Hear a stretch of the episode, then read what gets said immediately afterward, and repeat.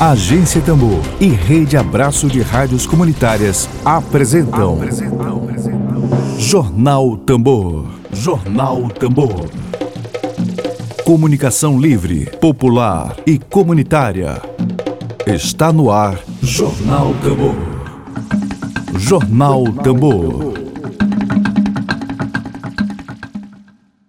Unanimidade. É bom dia, bom dia, bom dia, bom dia, bom dia. Você está na agência Tambor, você está na primeira experiência de comunicação popular, de comunicação a serviço do interesse público aqui no Maranhão. Bom dia! Agência Tambor e Rede Abraço de Rádios Comunitárias apresentam Jornal Tambor. Jornal Tambor. Comunicação livre, popular e comunitária. Está no ar Jornal Tambor. Jornal Gamor. Só a gente tem onde você quer chegar. É lindo como amanhecer. Se realmente for assim, é tudo que importa. É tudo que importa hoje, dia 20 de julho de 2020, é continuar lutando por uma comunicação popular, pela cidadania, pela democracia brasileira, pela justiça social. A gente começa a semana hoje, segunda-feira, 20 de julho, desejando para vocês uma semana plena em realizações, em produtividade, saúde, sobretudo saúde nesses tempos de pandemia, nesses tempos que dizem que é novo normal, mas não é novo normal coisa nenhuma. As pessoas continuam morrendo, e muitas pessoas agora estão desrespeitando cada vez mais as regras de distanciamento social, de uso de máscara.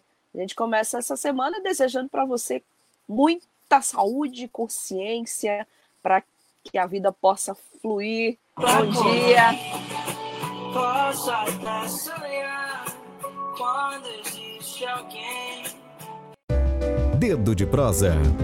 Dedo de prosa.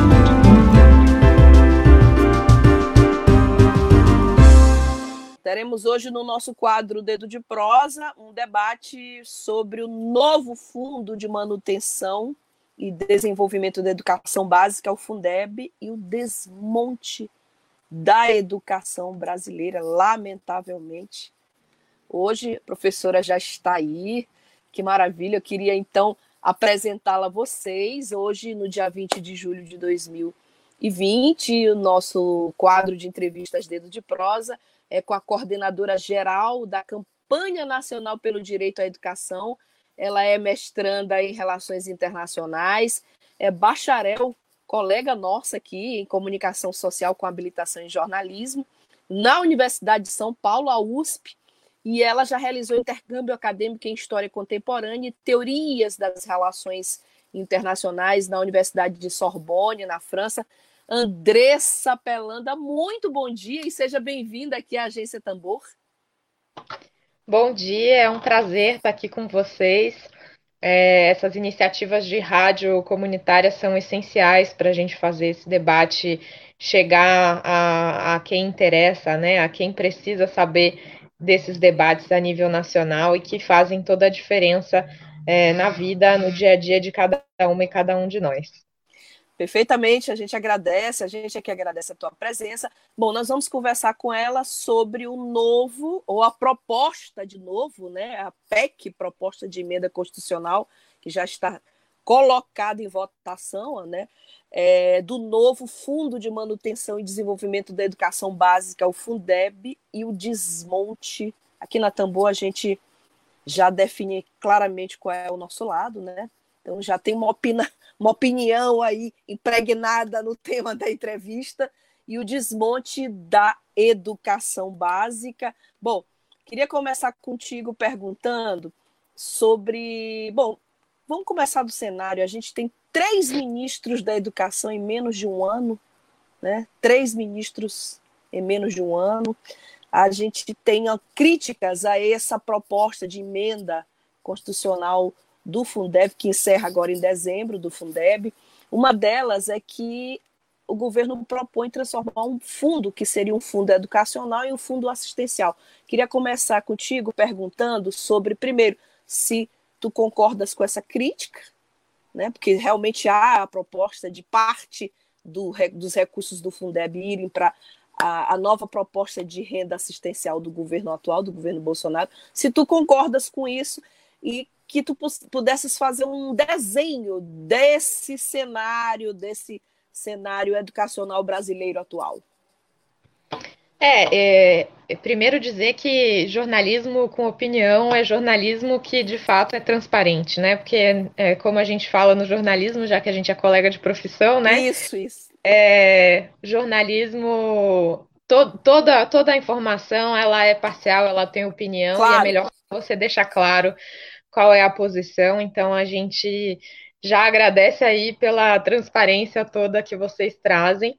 É, sobre o cenário da educação, como todo mundo está acompanhando, não é um cenário fácil, é um cenário é, bem árido que a gente tem visto desde é, do começo. Já no governo Temer já era um cenário de desmonte, de cortes para a área, né, para todas as áreas sociais, mas a educação foi uma das que mais sofreu com o teto de gastos, a emenda 95, né, que asfixia todas as políticas sociais mais especialmente a política do Plano Nacional de Educação, que é a espinha dorsal hoje da educação, mas que não vem sendo cumprida.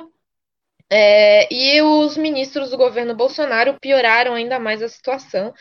Né? Então, a gente tem duas grandes linhas aí de é, atuação do governo Bolsonaro na educação. Uma é, é uma linha que é do ultraconservadorismo, com ideias de censura aos professores, militarizações de escola, enfim, totalmente contraproducente em termos pedagógicos para a educação de nossas crianças e adolescentes, especialmente na educação básica, né? Mas a censura também acontece no ensino superior, enfim, em todas as etapas.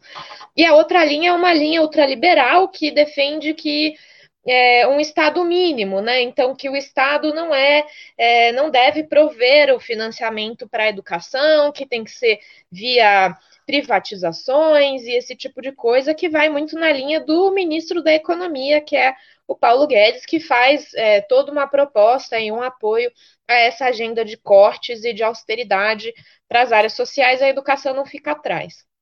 O debate do Fundeb ficou permeado dessas duas agendas, mas especialmente da agenda ultraliberal, é, com o governo defendendo uma política de cortes e de menos recursos para o Fundeb. E é o que aconteceu agora. É, então, nesses dias saiu é, um, um, texto do governo federal é, des, desmantelando, né, desestruturando toda a proposta de Fundeb que está em pauta. Eu acho que só para a gente entender é, um pouco sobre o que se trata, né, então o Fundeb é o principal fundo para a educação básica, ele atinge quase 40 milhões de matrículas de estudantes é, de 0 a 17 anos, ele veio é, em 2007 para substituir o Fundef, que era um fundo para o ensino fundamental, e ele passou a incorporar as creches, né? Então, toda a educação infantil e o ensino médio. É, e ele foi sendo implementado gradativamente até chegar a 10% de complementação do governo federal ao fundo, né? Então, os estados, os municípios colocam recurso no fundo e aí o governo federal complementa 10% disso é, para chegar ao valor aluno mínimo, né, de investimento por aluno. E a gente acredita, enfim, eu fiz alguns estudos, a campanha também, é, mostrando como o Fundeb é a principal é, política do governo federal, né, a principal política estrutural no Brasil, que foi de fato implementada, é de fato efetiva e garante matrículas, garante qualidade. A gente melhorou muito nos anos que o Fundeb esteve vigente. Ele vence agora em 2020. Ele faz parte da DCT, Sim. que é um trecho da Constituição que, que é temporário, né? Que as emendas são temporárias. E ela vence agora em 2020. A gente está desde 2015 uhum. Fazendo um debate no Congresso Nacional para definir esse novo fundo. Já foram centenas Sim. de audiências públicas, centenas de debates, e uhum. nesses debates a gente chegou a esse texto que foi apresentado na sexta-feira passada uhum. pela relatora, que é a deputada Dorinha, ao fundo, Isso. que é um Isso. texto que prevê aumentar de 10% essa complementação do governo federal para 20%, que a gente considera que ainda não chega né, a cumprir com custo aluno qualidade inicial, que é um mecanismo que prevê a garantia de padrões mínimos de qualidade nas nossas escolas, mas que já faz um grande avanço em termos de financiamento, foi o, o mínimo denominador comum que a gente conseguiu chegar na negociação no Congresso. Ele inclui o custo aluno-qualidade, então, esse mecanismo que prevê o que precisa ter na escola para a escola ter qualidade, então, valorização dos profissionais da educação, quadra poliesportiva, internet, é, e salas de aula bem equipadas, enfim, toda a estrutura que é preciso para se ter uma educação com parâmetros dignos mínimos né, de qualidade, então Isso. ela incorpora o custo aluno qualidade e ela prevê é, um aumento do financiamento para é, do percentual né, do fundo que vai para a valorização dos profissionais da educação além de prever um sistema de distribuição que é mais justo, né? Então, hoje, a distribuição do fundo é aquilo que eu falei: os estados e municípios colocam uhum. dinheiro, a União complementa a partir desse recurso é, e é distribuído dessa forma. Agora, é, é, ela prevê um, um, sistema de distribuição que a gente chama de sistema híbrido, ou seja, até os 10% de complementação que acontece hoje, a gente mantém como está né, para não desestruturar as redes. A partir Sim. do 10%, a gente coloca, a gente faz a contabilização para ver se chega nesse mínimo de todos os recursos, não só aqueles que são destinados à manutenção e desenvolvimento do ensino. Então, é todo o recurso que é para a educação para ver se a gente consegue é, fazer um sistema mais distributivo. Nesse sistema híbrido, a gente conseguiria chegar a 26 estados com complementação da União e 2.970 municípios, ou seja, 73% a mais de é, estados e municípios que conseguiriam receber esse dinheiro do fundo como complementação aí para investir nas escolas. Então, a campanha nacional pelo direito à educação, que é a maior rede é, progressista, né, do campo progressista da área Isso. da educação no Brasil, histórica e que construiu o Fundeb que existe hoje, né, é, a gente defende que seja votado esse texto da deputada Dorinha.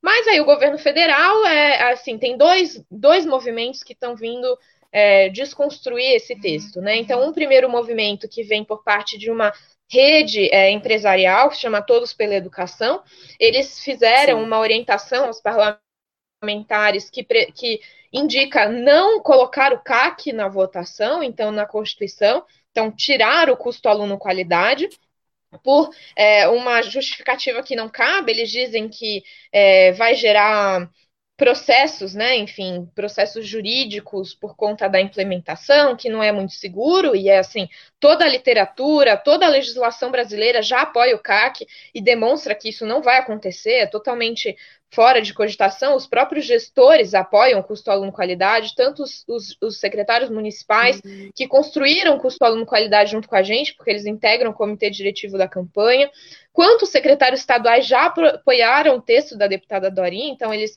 eles que poderiam ter medo dessa judicialização estão apoiando o custo aluno qualidade, porque na verdade é um mecanismo que ajuda a fazer o gerenciamento do recurso, então fazer o recurso chegar e também fazer é, uma avaliação para ver quanto recurso ainda falta para que eles Isso. possam de fato investir.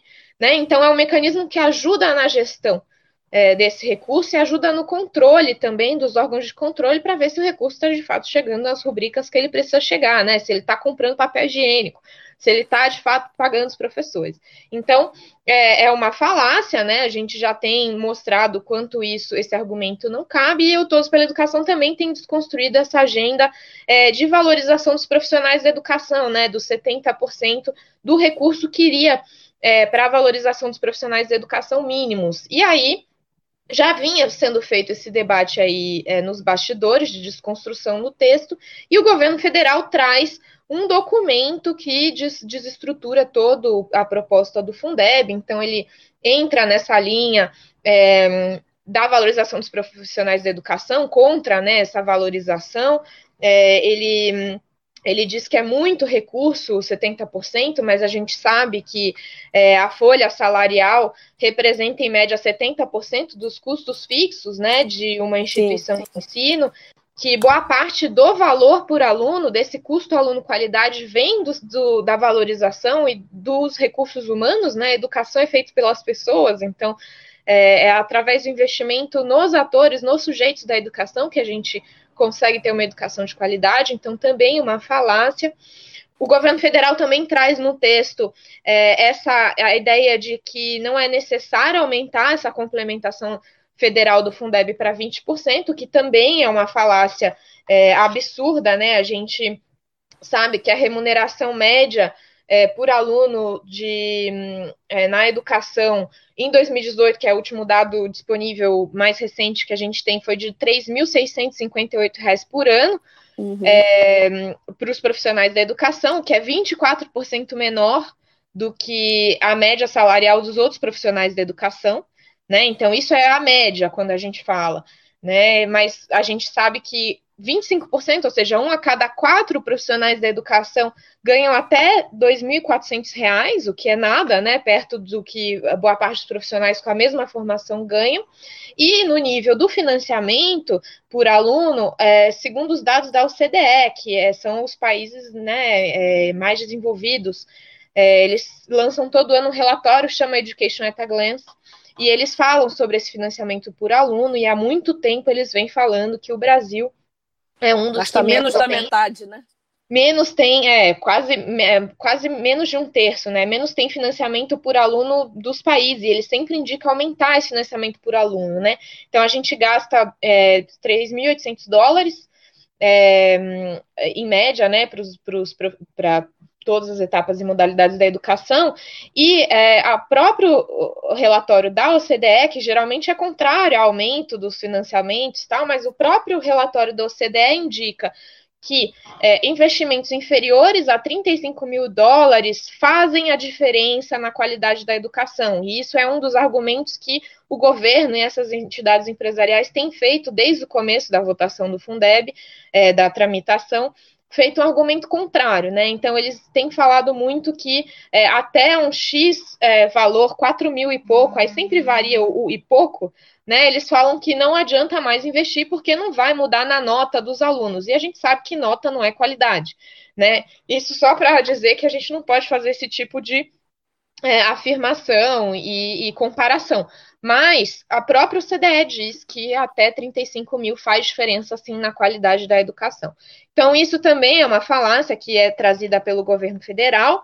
É, outra é, falácia é sobre os governos perderem com o Fundeb, ele fala sobre isso no texto, e a gente já mostrou que não. Com esses 20%, com sistema híbrido, 26 estados, 2.970 municípios vão ganhar a complementação. É, também se fala muito que não precisa mais investir, porque existiria uma redução dos alunos na educação básica, isso também é uma falácia, né? A gente vê que 3,3 milhões de estudantes de 0 a 17 anos desde 2007 para 2018 estão em desproteção quanto ao direito à educação, isso só, só para pensar os 0 a 17.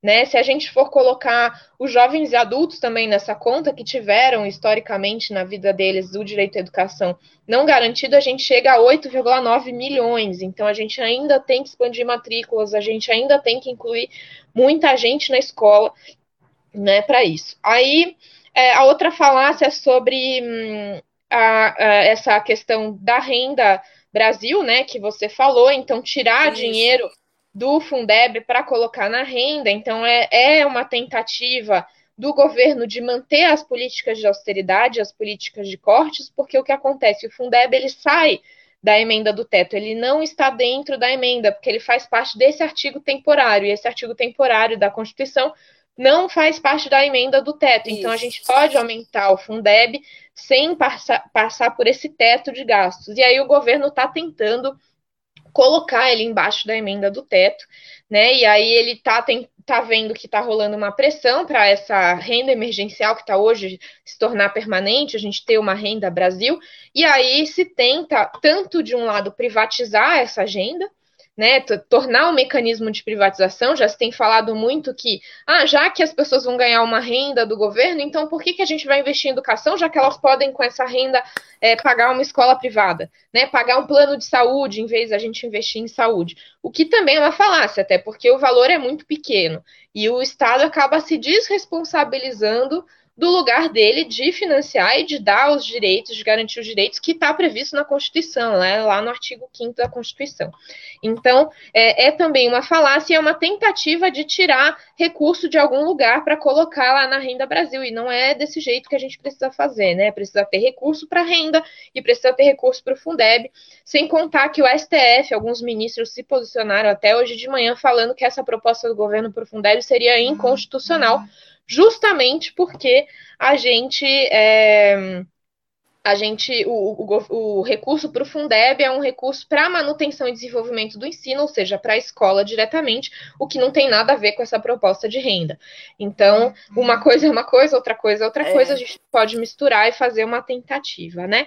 E por último, né, tem essa tentativa de tirar o custo aluno qualidade da PEC, que eu já é, expliquei um pouco, e por último, é, ele tenta adiar o Fundeb, né? Então, em vez de começar em 2021, ele começaria em 2022, esse novo modelo. O que Ou também seja, é um tiro no pé, né? Então, a gente. O Usurpar um ano do Fundeb, né? Exato, e assim, como a gente. O Plano Nacional de Educação, que é a principal legislação hoje para a educação no Brasil, ela é de 2014 a 2024, então ela garante 10 anos aí de, de metas e estratégias para a educação. Ela chega agora nesse ano, a gente fez um balanço das centenas de metas e estratégias, ela chega é, no sexto ano, esse ano, e com 85% das metas que não devem ser cumpridas até o final do plano em 2024, justamente porque falta financiamento e falta priorização dessa legislação. Né? No, no, no, plano de governo do governo Bolsonaro, antes da eleição, já não existia o Plano Nacional de Educação, e até agora não é nem citado, né? E quando é citado é para colocar de escanteio da política. Então, via o financiamento do Fundeb, seria uma oportunidade de a gente avançar um pouco mais nessas metas, caso a gente conseguisse avançar a partir de 2021, né? A gente conseguiria ter um financiamento melhor para a educação básica, que poderia financiar um pouco o avanço dessas metas do Plano Nacional de Educação, especialmente para a educação básica, é, para a gente conseguir terminar essa vigência do plano com um pouco mais de avanço do que essa tragédia que a gente tem visto aí no Plano Nacional de Educação. Então, é um pouco é, isso o panorama geral da tentativa de desconstrução. É, boa parte das entidades do campo da educação nacionais tem se posicionado a favor do texto da Dorinha. Então, a gente já tem os gestores municipais via Undime, os secretários estaduais via Concede, os conselheiros municipais de educação. Hoje saiu também uma nota tudo isso que eu falei vem dessa nota da Fineduca, que é a Associação Nacional Sim. de Pesquisa em Financiamento da Educação, que também tem apoiado né, e tem feito uma, um debate muito qualificado para avançar nesse é, na, no Fundeb. O MIEB, que é o Movimento Interfórum de Educação Infantil do Brasil, o SEDECA Ceará, a Confederação Nacional dos Trabalhadores em Educação, enfim, todas as entidades que de fato é, defendem o direito à educação no Brasil já se posicionaram pelo, é, pelo Fundeb, por esse texto da deputada Dorinha. Então, é, o governo federal ele está assim impressionado e está vendo que o debate não é simples para ele conseguir desmantelar o que a gente construiu até agora. Então, a gente está otimista, apesar dos, das tentativas de desmonte, a gente está firmes nessa resistência aí pelo Fundeb para valer. Perfeito. Bom, quero saudar a nossa audiência que nos acompanha aqui. A Andressa está bem acompanhada hoje aqui, professora Fabiana Canavieira, Martins Quelé, Simão Sirineu, Altemar Moraes e a todos que nos acompanham. Obrigada, gente. É isso aí, tem que compartilhar essa pauta, essa entrevista, sobretudo, aqui com a Andressa. Andressa, eu li esse fim de semana, não sei se foi ontem ou hoje, a gente lê tanta coisa que fica confusa, assim, na Folha de São Paulo, um artigo do presidente do INSPE, Marcos Lisboa, ele fez um artigo muito interessante, queria pegar contigo agora um outro recorte do Fundeb, um outro recorte que significa educação básica num país com perfil socioeconômico do Brasil. Então ele falava que na, é, citava Carlos Langoni, economista na, na, década de 70, que dizia exatamente, eu estou até com o um artigo aqui, ele dizia que é, que era muito mais interessante, estratégico para o país, ele não usou bem esse termo, é, expandir a educação básica era muito mais rentável do que apoiar qualquer setor da economia, considerando que uma pessoa com escolaridade ela tem 20% de chances maiores de ter salários maiores, de ter menos, de ficar menos na informalidade. Eu queria agora contigo pegar esse recortezinho do significado do investimento na educação básica num país como o Brasil. É, então, tem esse é um dos pontos que a gente concorda, né? Assim, o, porque o INSPER é um dos do, das cabeças que está tentando fazer um apoio técnico a essa política de austeridade do governo, né? Então a gente tem que tomar muito cuidado com o que sai de lá, né? Porque é uma política de Estado é, mínimo é, e tem saído vários artigos contrários ao FUNDEB. É é, não, e aí essa parte de fato, né? Assim, na Constituição Federal está uhum. previsto uhum. que as funções do, do, da educação são a formação plena do ser humano, a formação para a cidadania, a formação para o trabalho. Né? E aí, boa parte desses economistas que são muito liberais, liberais eles geralmente focam nessa agenda do trabalho, e aí isso acaba gerando desmontes para as outras áreas, né? Para uma educação de fato como direito.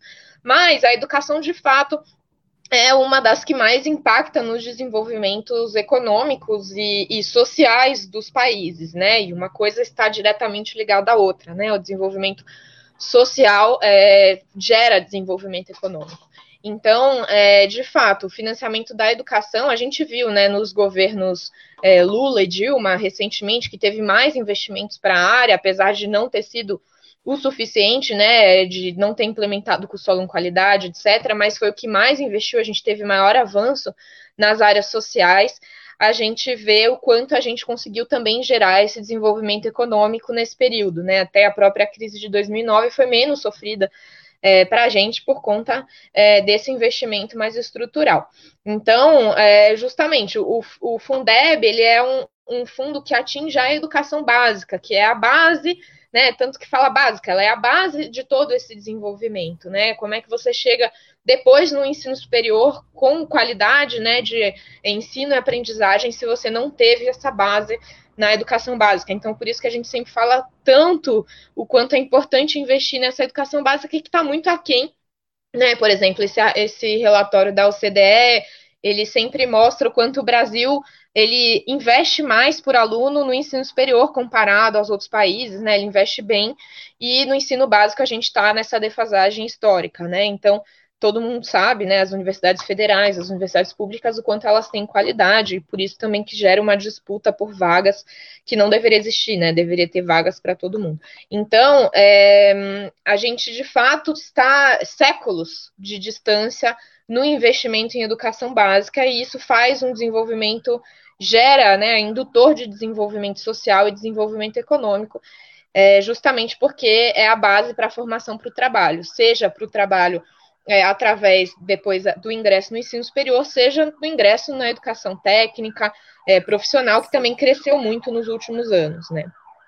Perfeito. Bom, é, tu fizeste um esboço do que seria um, um, um desenho de um, um, novo Fundeb que contemplasse as nossas demandas. A gente tem dados assim atuais, tu citaste bastante dados, temos a, a, o, o, baixo investimento do país na qualidade educacional dos alunos. A gente tem também aqui um outro dado aqui, que é do Todos da Educação, de 43% dos municípios gastam menos do que o mínimo satisfatório em educação.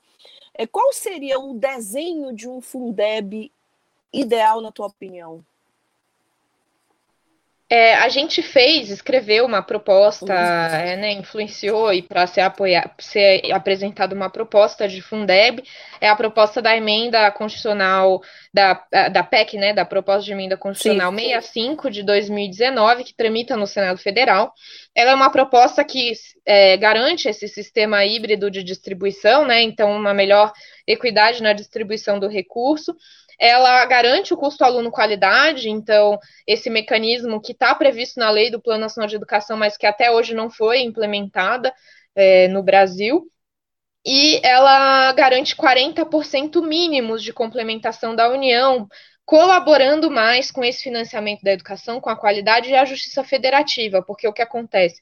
Pela Constituição Federal, o governo federal ele é ele deve colaborar técnica e financeiramente com os estados e os municípios para é, garantia do direito à educação. E os estados e municípios são os que mais têm responsabilidade pela educação, justamente porque eles são responsáveis pela educação básica, que é onde se concentra a maior parte das matrículas. Então, o financiamento precisa ser maior né, em, em, questão de quantidade, inclusive, é, para é, essa educação básica. E os estados e municípios são os que menos arrecadam recursos, né, de impostos, de contribuições. Então, o que acontece? Quem mais arrecada, que é o governo federal, é quem menos tem responsabilidade. Então, ele, pela Constituição, deveria se responsabilizar e fazer essa complementação que a gente chama de complementação supletiva, para que estados e municípios possam, de fato, financiar as matrículas com qualidade, né? Então, a gente prevê esses 40% mínimos de complementação da União ao fundo, justamente porque é mais ou menos 46% que é, garantiria o custo aluno qualidade inicial, que é o parâmetro mínimo de qualidade, né?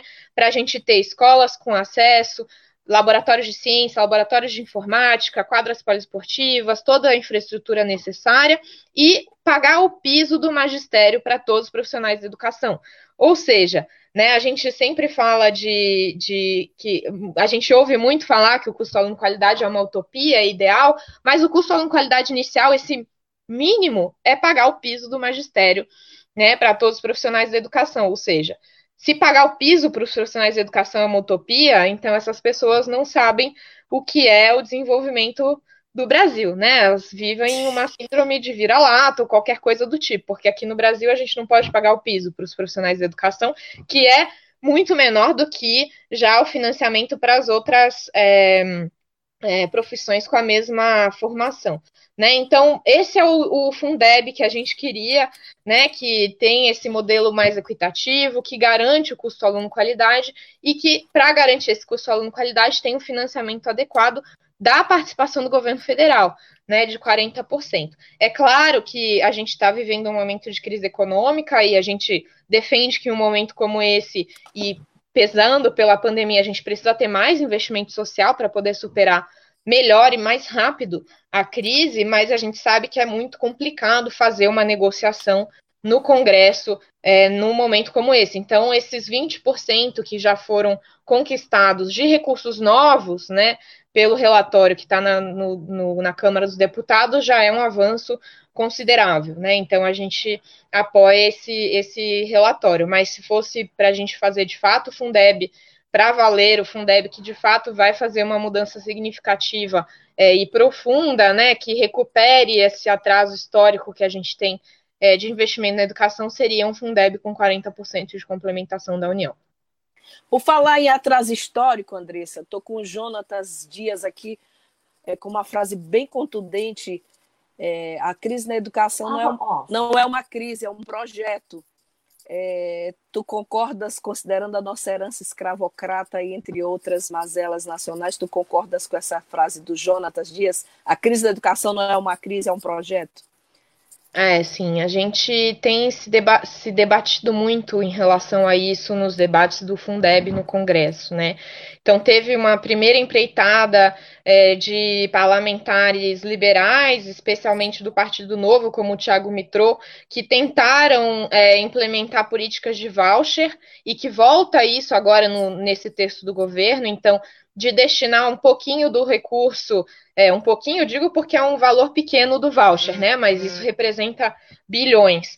Um pouco do recurso do Fundeb para escolas privadas, então, em vez de o governo é, garantir a sua responsabilidade com a igualdade, com os direitos da população, ele daria quase que uma esmola para poder é, financiar escolas privadas de baixa qualidade, porque é um, é um dinheiro pouco, então não vai financiar escolas, os pais não vão conseguir financiar é, a educação, é, uma educação de qualidade privada para os seus filhos, eles Sim. só vão conseguir pagar escolas de, de baixa qualidade, e isso volta agora no, no desenho do governo federal, é, e é, vários desses grupos empresariais, sobretudo todos pela educação, que têm atuado muito no Fundeb, eles têm feito um processo de ataque muito é, que responde muito e que representa muito essa frase, né?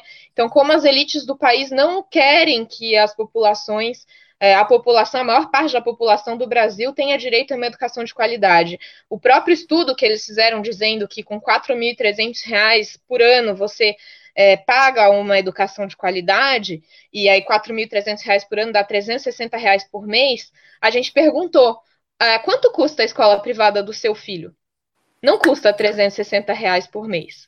Né? Então, é um projeto justamente de você colocar, inclusive, numa emenda à Constituição, um valor totalmente irrisório que não vai pagar qualidade, só que para eles a qualidade é para a maior parte da população, que é uma população que vive abaixo, hoje a gente está crescendo ainda mais a, a linha de, é, abaixo da linha de pobreza, a gente, então, a, eles apoiam uma, um financiamento tão baixo que não vai dar qualidade suficiente, mas que para eles aquilo é qualidade é, para boa parte da população, mas não para o filho deles. Né? Então é um projeto que ainda, é, enfim, eles não, eles se dizem defensores da educação, mas não é de fato o que acontece, é só olhar lá os números. Eu fiz um texto que está no site da campanha, chama Quem é Quem no debate do novo Fundeb, que eu mostro exatamente pelo texto do relatório, então está lá todo, tudo documentado, não é nada é, de bastidor, está explicitado exatamente quais foram as movimentações desses grupos de elite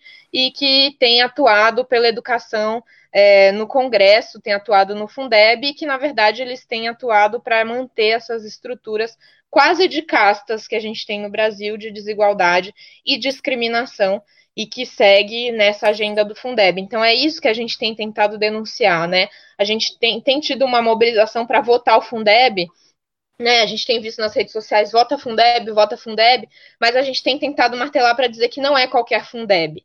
A gente precisa de um Fundeb que de fato torne é, o financiamento um canal de justiça social. Né? E aí não é redução das desigualdades, essas palavras bonitas, não, é justiça social que a gente quer. Então, o Fundeb que precisa é um Fundeb com essa maior complementação para aumentar esse valor por aluno consideravelmente. Senão a gente não vai ter essa justiça social e a gente vai continuar financiando é, com dinheiro de pinga esse projeto de desigualdade abissal de caças que a gente vive no Brasil.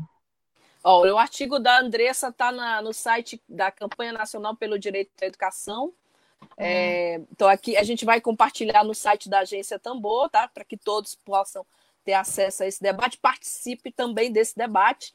Andressa, é, não sei se tu conheces bem a realidade maranhense, mas a gente tem aqui a cidade maranhense com o menor investimento em educação do Brasil. Todo mundo soube dessa notícia, veiculou nacionalmente, Buriti. Né? E temos também aqui, semana passada, a PNAD trouxe o Maranhão como estado do Brasil com maior percentual de pessoas sem instrução. São mais de 600 mil pessoas maranhenses sem instrução, com a quarta maior taxa de analfabetismo no Brasil. Esse é o nosso Maranhão, que já a, a nossa capital já foi chamada de Atenas brasileira, né? E hoje a gente, infelizmente, a gente é chamado de apenas brasileira. É, eu queria contigo agora aproveitar esse debate que é sobre Fundeb, mas a gente precisa falar. Ela falou, pontuou bem. Hoje se fala muito. O debate da vez é desigualdade social. A Andressa está propondo a substituição por justiça social. Desigualdade, justiça. Justiça é bem mais adequado e bem mais coerente com a nossa realidade socioeconômica. Andressa, é, Andressa, perdão, ah, esses estados como o Maranhão, que tem cidades extremamente pobres, paupérrimas, que tem os maiores indicadores de pobreza do Brasil, que tem a maior quantidade, mais de meio milhão de pessoas sem instrução aqui no Maranhão. Qual seria um modelo para atender a estados como esse? Então, a gente sempre fala que não adianta a gente pensar em modelos. Em, em plano, não, não. Modelos a gente tem, mas em planos uhum. é, enormes, sem a gente pensar em investimento, né? Então, é claro, a gente está falando de Fundeb.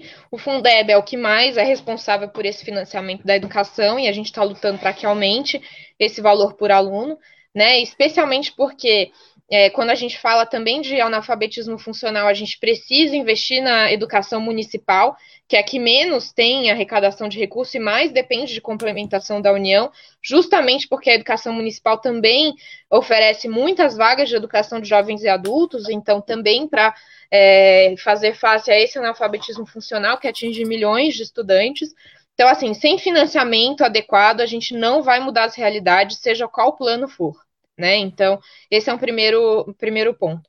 O segundo ponto é: a gente não pode pensar em modelos de educação estandarizados, né, padronizados, então bota os alunos enfileirados e entocha conteúdo para eles irem bem na prova e baseados em resultados, né? Então, ah, a gente tem uma prova que precisa fazer, essa prova que vai dar o resultado, e aí a gente aprende e decora para cair na prova. Eu sempre falo isso, todo mundo que já passou pela educação na vida sabe que não adianta decorar para a prova, porque depois você esquece tudo. Isso não é aprendizado de fato. Né? E para a gente poder ter de fato esse ensino e aprendizado acontecendo com qualidade, a gente precisa que a educação ela seja uma educação relacional, ela precisa estar imersa dentro do contexto, os, os professores precisam estar valorizados, a gente precisa desse processo de ensino-aprendizado, essa interrelação, essa é, relação comunitária, né, dentro do, do contexto da sociedade, do contexto da sua comunidade, é que precisa acontecer. Então, por isso que a gente sempre tenta, nas nossas políticas, fortalecer o papel da escola, fortalecer a formação dos profissionais da educação, uhum. fortalecer o lugar do professor. Porque a educação ela só faz sentido para o estudante quando ela faz sentido dentro da vida dele, dentro do meio que ele vive. Né? Então, é, não existe um modelo pronto. Cada escola faz o seu modelo. Só que para fazer esse modelo, ela precisa ter condições de qualidade. Por isso que a gente trabalha muito em cima do custo aluno-qualidade. Né?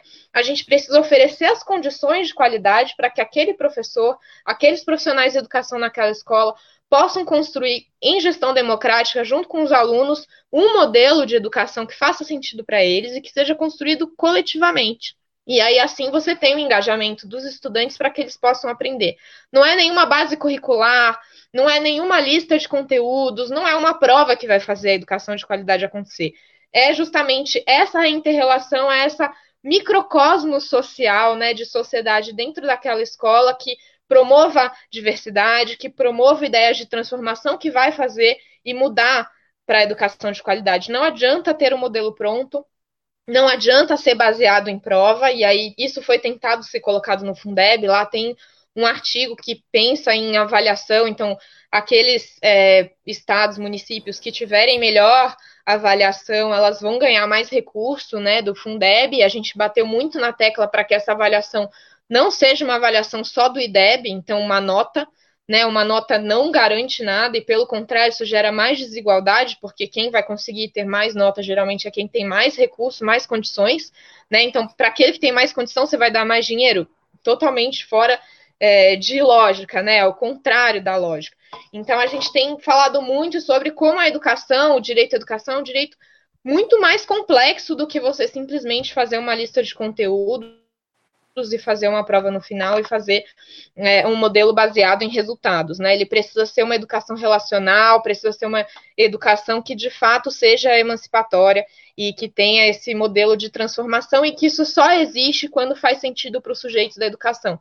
Por isso que ela precisa ser dialogada com gestão democrática e com condições mínimas de qualidade. Esse insumo de qualidade mínimo é necessário? Como é que você vai fazer uma educação dialogada, colocar os alunos para discutirem o projeto político-pedagógico da escola com os profissionais da educação se eles não têm nem sequer uma sala decente para sentar e discutir esse projeto político-pedagógico?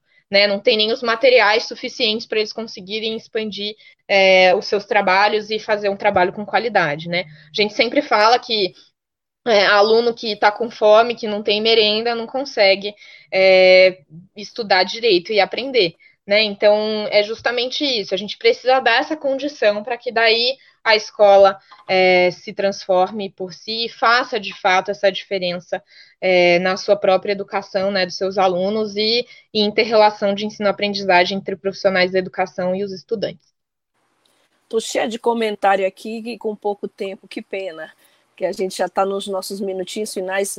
Fabiana Canavieira tocou em um ponto importante. Tem muita gente no Maranhão achando que implementar a BNCC vai garantir ensino de qualidade, além de sermos muito adeptos à avaliação de grande escala.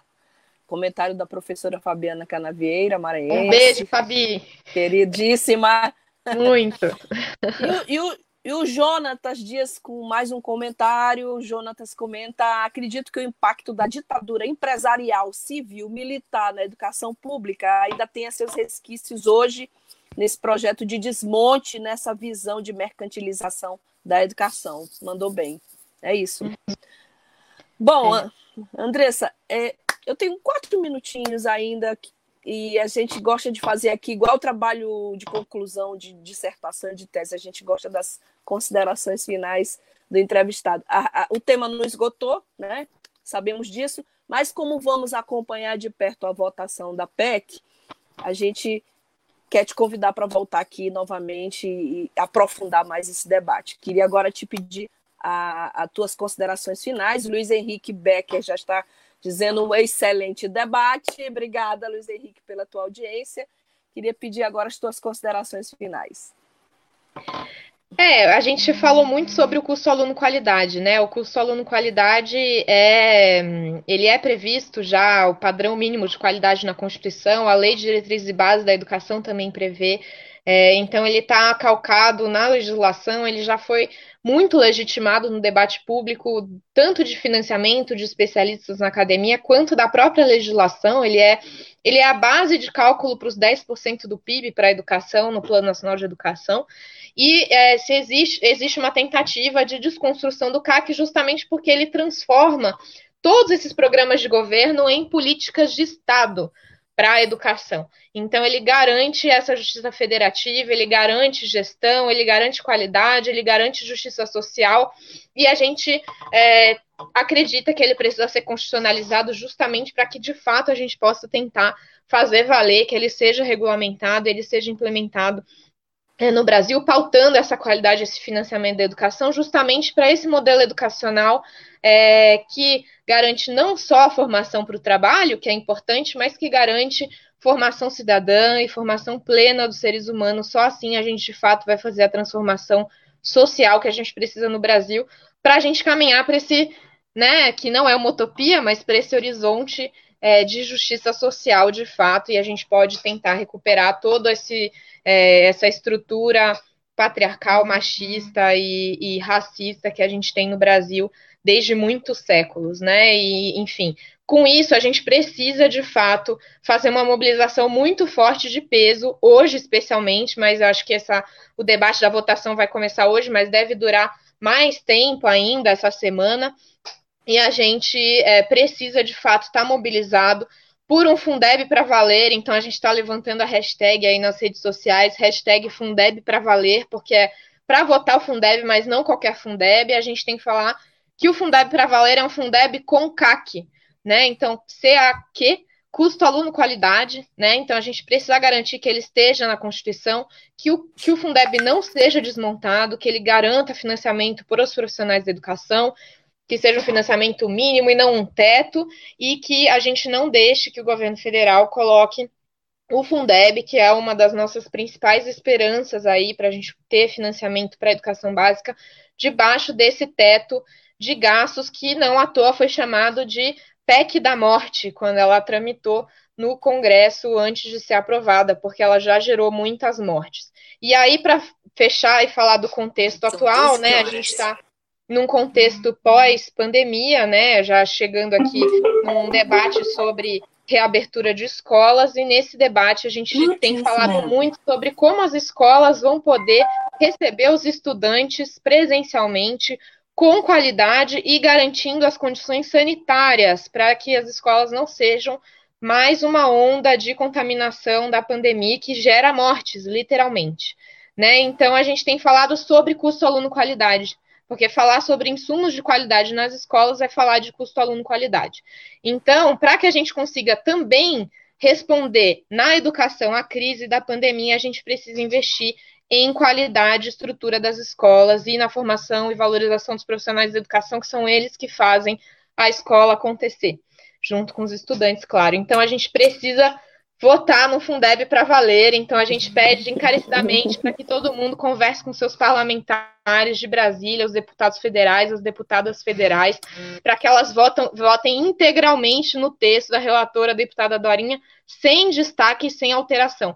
Quem fizer alteração no texto da deputada Dorinha vai ser inimigo da educação. A gente já tem falado isso e a gente precisa repetir. Esse ano é, é ano de eleição municipal e a gente vai lembrar de quem vai ter apoiado um Fundeb que não é para valer e que vai ter pedido alteração no relatório da Dorinha. Então, esse é o recado final. A gente precisa fazer pressão, a gente precisa levantar a hashtag e a gente tem kits no nosso site, campanha.org.br, que podem ajudar a fazer essa mobilização toda aí pelo Fundeb para Valer, que garanta educação pública, laica, inclusiva, gratuita, de qualidade, social para todas e todos os 40 milhões de estudantes que a gente tem no Brasil.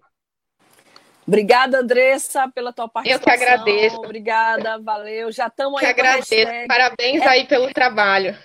Hashtag já está aí na, na, nossa transmissão Fundeb para valer. Obrigada. E a gente aproveita aqui e agradece a todos. Inclusive, a gente está aqui, fazer, a gente não pode deixar de encerrar sem fazer menção aqui ao 14 Núcleo do CPRS Sindicato São Leopoldo, Rio Grande do Sul, presente. Ah, que bom! Dos dois extremos. São Maranhão, Leopoldo sempre está com a gente. É, Maravilha.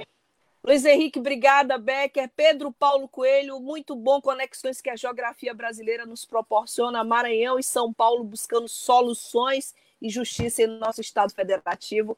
Valeu, gente. Um abraço, Pedro. Obrigadão. Lembrando que a entrevista com a Andressa vai estar disponível daqui a pouco no Spotify, na nossa na plataforma Spotify, no nosso Tamborcast, que é o nosso podcast. Você pode compartilhar, você deve compartilhar e entrar nessa luta junto conosco. Obrigada a todos que nos acompanham. Um abraço, Andressa. Muito obrigada, obrigada gente. Parabéns pelo trabalho. Esse tambor aqui vai continuar rufando pela educação, pelo Fundeb para valer. Obrigada, gente. Até amanhã. Tenha uma ótima tarde. E a gente volta amanhã. Tchau, tchau. Tchau, tchau. Obrigada.